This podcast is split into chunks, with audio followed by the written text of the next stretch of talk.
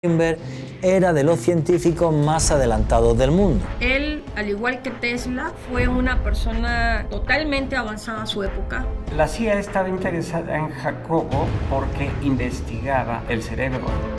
Nos empezamos a preguntar, bueno, ¿y qué le pasó a Jacobo, no? La desaparición de Jacobo Greenberg es un gran enigma. ¿Está vivo?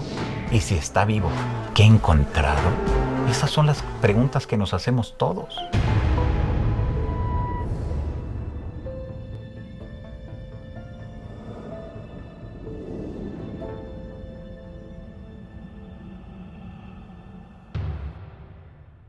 Ciudad de México, 8 de diciembre 1994.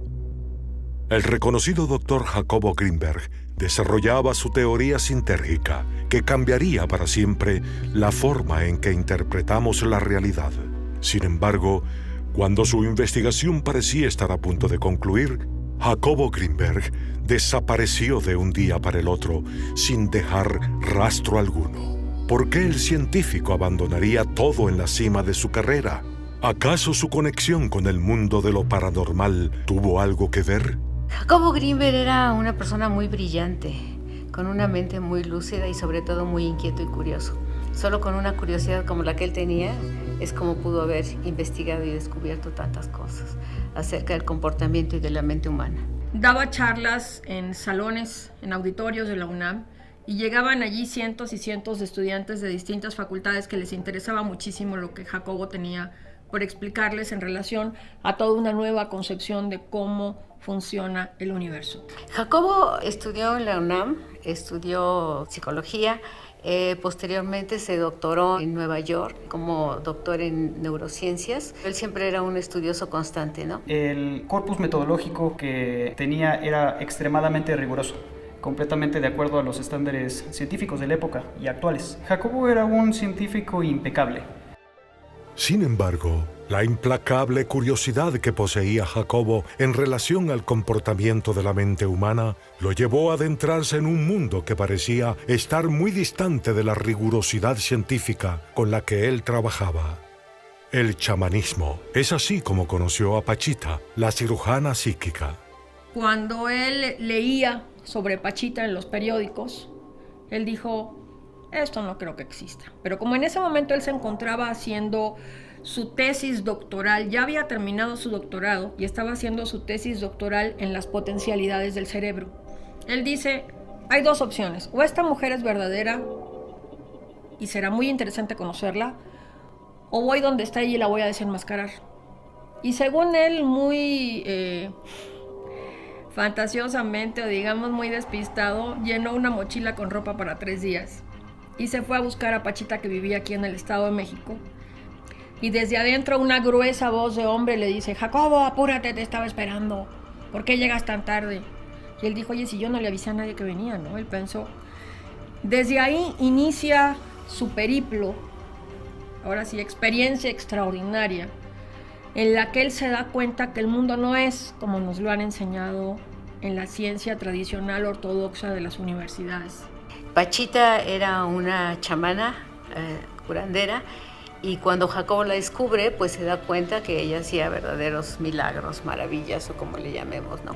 Entonces esto le impacta a él en la mente y no solo quiere saber qué hace Pachita, sino sustentarlo y se dedica a estudiar la mente de Pachita. Era una persona que curaba que corta, agarraba un, vaso, una botella de alguna gaseosa o de algún refresco, lo rompía y al momento operaba a la gente de una catarata, le sacaba un tumor, cambiaba y al momento que metía la mano y levantaba esa misma mano, iba curándose el órgano de la persona, lo volvía a introducir, operaba, todo e, esto eran operaciones psíquicas esta manera en la que Pachita podría manifestar en la realidad eh, alteraciones que van en contra de, lo que la academia actualmente consideraría científico. Eh, y al momento de estudiarlo, de que fuera replicable, de que fuera repetido en diversas ocasiones y en diferentes ambientes, fue aquello que empieza a despertar en Jacobo una curiosidad sumamente extrema sobre cómo estos fenómenos pueden realizarse sobre cómo una persona puede alterar la realidad. Pachita le invita a presenciar varios de, las, eh, sanaciones, cirugías energéticas que ella realizaba. Los pacientes daban unos gritos terribles de dolor, pero sin embargo en ellos no quedaba cicatriz. Repito, todos los cirujanos psíquicos que yo he tenido la, suerte de investigar en mi vida y por referencias de otros compañeros periodistas son todos un fraude. Quiero dejar esto bien claro. Pero el caso de Pachita es muy excepcional, porque amigos míos estuvieron delante de ella, yo no tuve esa suerte, falleció hace ya muchísimos años, y no fueron capaces de encontrar fraude alguno. Pero de lo que estamos hablando entonces es de algo muy fuerte las filas delante de la casa de Pachita eran absurdas. Pero Jacobo Greenberg se sorprende porque no encuentra fraude en lo que hace Pachita. La conclusión a la que llega Jacobo es que el universo es mental. Eso nos suena porque los egipcios ya decían que el universo es una creación mental, que el universo es mente. Llega a la misma conclusión y además lo explica en sus libros a través de una serie de formulaciones matemáticas. Entonces cuando iba a congresos de medicina y les decía, yo he visto a una mujer abrir una, incisión en un lugar totalmente eh, no, no aséptico.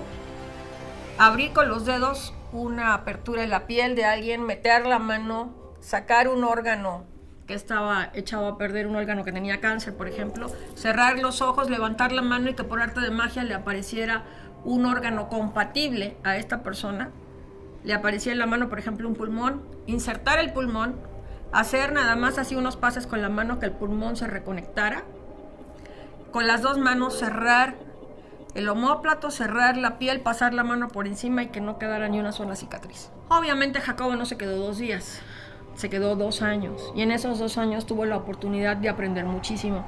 Eso fue lo que marcó en su vida realmente la diferencia entre su educación tradicional ortodoxa de la UNAM con estas experiencias y habiendo vivido estos dos años con Pachita es que Jacobo llega a esta conclusión, que es lo fundamental del trabajo de él, y es que la realidad en la que vivimos es una creación mental.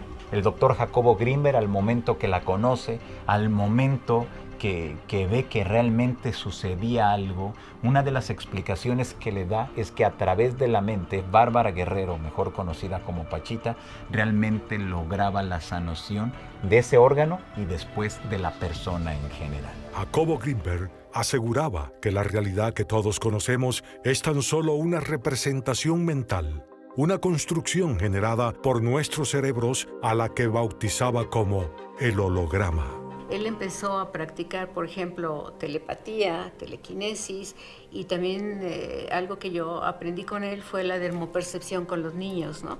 Que les venda, les venda los ojos y los niños empiezan a ver a través de la piel de sus manos y él realmente se dedicaba a todos esos fenómenos que podrían parecer paranormales, pero para sustentarlos. Él tenía un laboratorio muy grande en la UNAM. Puntualmente, ¿qué investigaciones estaba realizando Jacobo? Planteaba realizar una replicación sobre el potencial transferido, pero no en una misma locación, sino pensaba eh, realizar una replicación con una persona en México y entiendo que una persona en India. Recibe un estímulo una persona en la India habiendo tenido ya una comunicación con otra persona en América.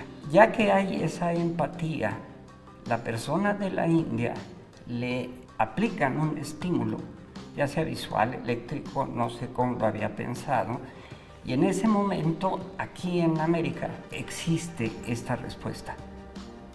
Ese es el potencial transferido. Él basándose en un principio de física cuántica, que es la paradoja Epstein-Podolsky-Rosen, que fue comprobada en el año 1982 por Aspect en eh, París, indica que dos fotones que interactúan juntos, cuando los se separan y uno lo mandás a una punta del universo y otro lo mandás a la otra punta del universo, si a uno le cambias el radio de giro, automáticamente cambia el otro.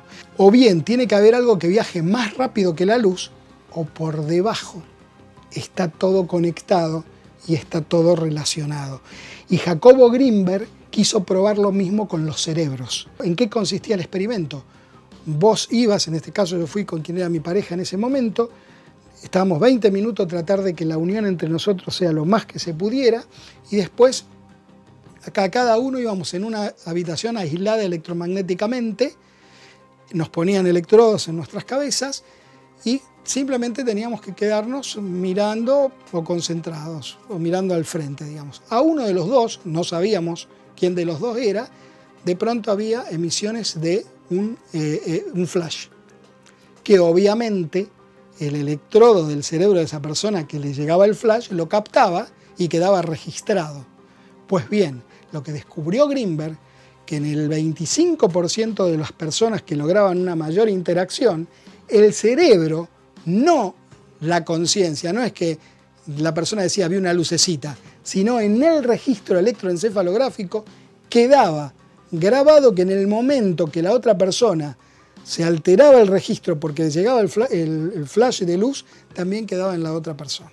Lo cual probaba que estaba esos cerebros conectados. Y Greenberg iba más allá, él tenía una teoría llamada la teoría sintérgica, diciendo que en realidad todos los cerebros están conectados, todos estamos conectados. Lo que ocurre es que no podemos estar procesando toda esa información porque obviamente nos volveríamos locos, sino que quizás exista un campo que unifica a todas las especies y todos estamos conectados. Y obviamente en los próximos años que vienen nos vamos a sorprender de cosas que hoy entran en el terreno de la ciencia ficción o en el terreno de la pseudociencia, nos vamos a sorprender porque eso va a ser ciencia. Creo que su teoría eh, importante es la teoría sintérgica, de síntesis y energía. Él aquí decía que todo, todo el, universo está contenido eh, de, material, lo que por ejemplo los hindúes le llaman el archivo akáshico, ¿no? o el inconsciente colectivo, o desde Platón que le llamaba el mundo de las ideas y todo esto. Entonces todo está contenido ahí y él decía que había una interrelación entre la mente humana y este, este campo cuántico que ahora, ahora le llaman el campo cuántico, y que se formaba como un holograma, que todos pertenecíamos como una matrix donde estábamos, ¿no? Estaba intentando sustentar cómo en este holograma tú podías hacer modificaciones dentro y salir de él, ¿no? Es algo muy complejo, la verdad. Le llaman mucho el holograma o la matrix, que es lo que solo puedo ver y tocar. Si tú lograses salir del holograma, podrías viajar en el futuro, hacia el futuro y ver qué va a suceder en la realidad en que vivimos. Podrías ir al pasado, pero es que además tendrías un poder tremendo para deformar nuestra realidad, como hacía Pachita la curandera psíquica. Los científicos que se atreven a hacer algo así son tremendamente criticados y tremendamente denigrado. Pienso que con su teoría él dio pie, por ejemplo, todo lo que conocemos ahora como los campos morfogenéticos y el campo cuántico y todas las investigaciones que se han hecho. Incluso yo tengo muchos amigos en Estados Unidos, físicos cuánticos, que todos reconocen el trabajo que hizo Jacobo Greenberg en un momento. Él, al igual que Tesla, fue una persona totalmente avanzada a su época. Los científicos de la época, inclusive todavía de ahorita, no tienen la capacidad de comprender el alcance de todo lo que Jacobo Greenberg escribió. Lamentablemente cabría preguntarse por qué se ha detenido el dar a conocer la obra de Jacobo Greenberg. Probablemente porque es demasiado compleja para el pensamiento de la gente común, eh, sin diseñar a nadie Simplemente incluso para personas que tienen formación universitaria resulta muy complejo de comprender. Solamente alguien que tenga formación en físico, matemáticas, podría entender un libro, por ejemplo, como el del espacio y la conciencia, así se titula esa obra, que son tres tomos, cada uno como de 600 páginas en letra chiquitita y llenos de fórmulas. De lo que nos hablaba Jacobo Greenberg es algo en, en lo que la ciencia más valiente ha seguido avanzando. Así que es posible que Jacobo Greenberg nos haya abierto la puerta hacia algo que va a hacer que entendamos el mundo que nos rodea de una manera muy diferente. El doctor Greenberg afirmaba poder demostrar la veracidad de su teoría sintérgica, lo que cambiaría para siempre la forma en que interpretamos la realidad. Sin embargo, el 8 de diciembre de 1994, a los 47 años, Jacobo desapareció. La desaparición de Jacobo Greenberg es un gran enigma, un gran misterio. Sucede en 1994 y hay una cantidad de elementos que la hacen tremendamente extraña, tremendamente inverosímil. Sin embargo, lo que mm, sucede en este instante muy extraño. Primero porque la esposa de Jacobo Grimberg no eh, habla en ningún momento en estas primeras semanas que él falta de que Jacobo hubiera desaparecido. La mujer morena que acompañaba al doctor Jacobo Grimberg era Teresa Mendoza. Esa mujer que se aseguraría sería la última de las parejas del doctor y que siempre estaba muy al pendiente y estaría ahí acompañándolo en todo momento. Después con el tiempo se aseguró que era una chamana, era una mujer de poder y que tenía un conocimiento tremendo. Pero también se dijo que podría haber sido una mujer de la CIA. Es decir, que el gobierno de los Estados Unidos habría estado muy al pendiente dentro de todas las investigaciones del doctor Jacobo Greenberg. Al momento de que empiezan a buscar a Jacobo, no lo encuentran por ningún lado, en su laboratorio, en su casa, sus familiares desconocen su paradero. Eh, y es allí cuando empieza una investigación sobre Jacobo como una persona desaparecida. Nos empezamos a preguntar, bueno, ¿y qué le pasó a Jacobo, no? ¿Qué pasó que no dejó ni sus papeles arreglados, ni nada de esto, ni, ni, ni nada que pudiera dar pues una, una versión? Nadie sabía nada. Entonces, pues eh, se empezaron creo que a mandar fotografías, iniciaron investigaciones en Estados Unidos y pues en toda la República y todo, y nadie sabía dar respuesta de Jacobo. Van pasando las semanas de Jacobo, no se sabe nada, aunque la esposa decía que sí, muy entre comillas, hasta el punto que cuando pasan meses ya... Eh, el tema es muy obvio, Jacobo no está. Hay una pista que nos llevaría hasta Colorado, Estados Unidos, donde Jacobo estaría en compañía de dos personas eh, de los que se especuló que fueran agentes de la CIA o del FBI. Es un policía, eh, un mando policial mexicano eh, de apellido Padilla, Clemente Padilla, el que investiga todo esto y él sí le da credibilidad a la pista norteamericana. De la pista norteamericana se tira, no se lleva a nada. Extrañamente el gobierno mexicano quita a Clemente Padilla de la investigación y luego en ese lapsus también desaparece la esposa de Jacobo Greenberg sin que sepamos a día de hoy dónde está. La investigación arrojó que eh, constantemente iba a Boulder. Lo que se desconoce es por qué nadie de su círculo cercano sabía que estaba colaborando con alguna otra universidad. Eran viajes que se aseguraba eh, llegaba no a un aeropuerto cercano hacia ese sitio, sino que siempre era en la periferia. Es decir, había cosas muy extrañas que no se entendieron y a la fecha siguen sin entenderse. Si alguien colabora en una universidad, lo dices abiertamente, no estás haciendo absolutamente nada malo. Pero también se aseguraría que no hubo una comunicación directa de todas las investigaciones que estaba realizando y para quién realmente estaba trabajando, porque sería entonces algo encubierto, algo que solamente le competía algunas instancias de inteligencia de los Estados Unidos. Todo ese tipo de experimentos que nos pueden parecer una locura, los que sabemos bien de las operaciones encubiertas de la CIA, son experimentos que la CIA también hizo durante muchos años.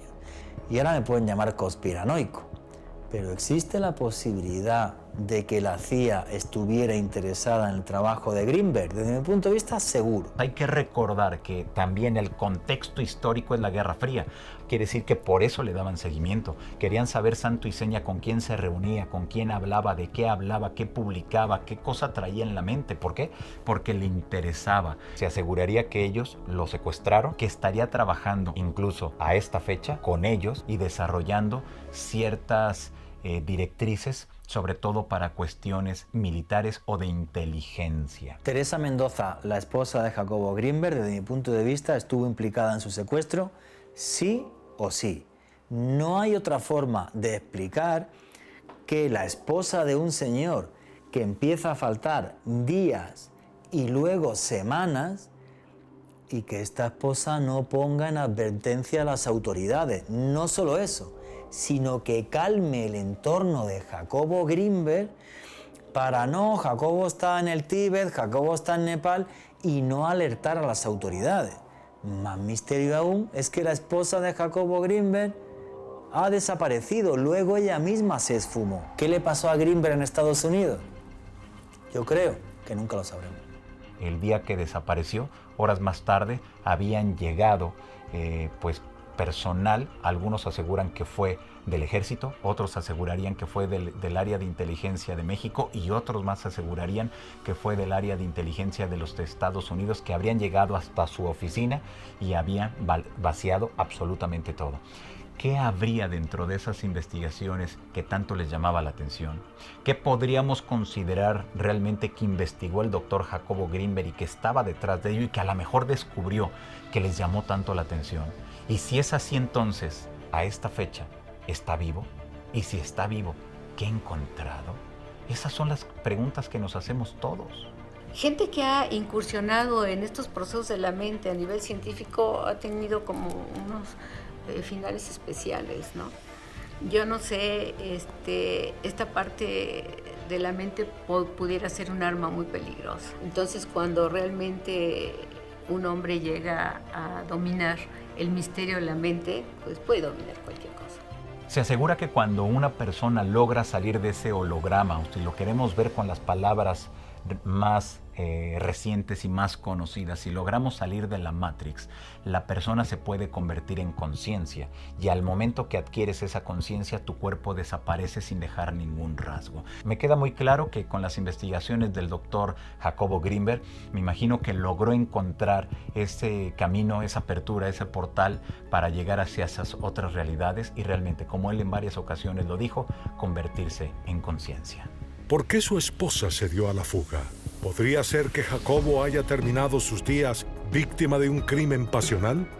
¿O, como todo en su vida, hay algo mucho más inexplicable detrás de su desaparición? Existen personas que afirman que las investigaciones del Dr. Greenberg han continuado todos estos años y que él ha sido capaz de demostrar que el holograma es real.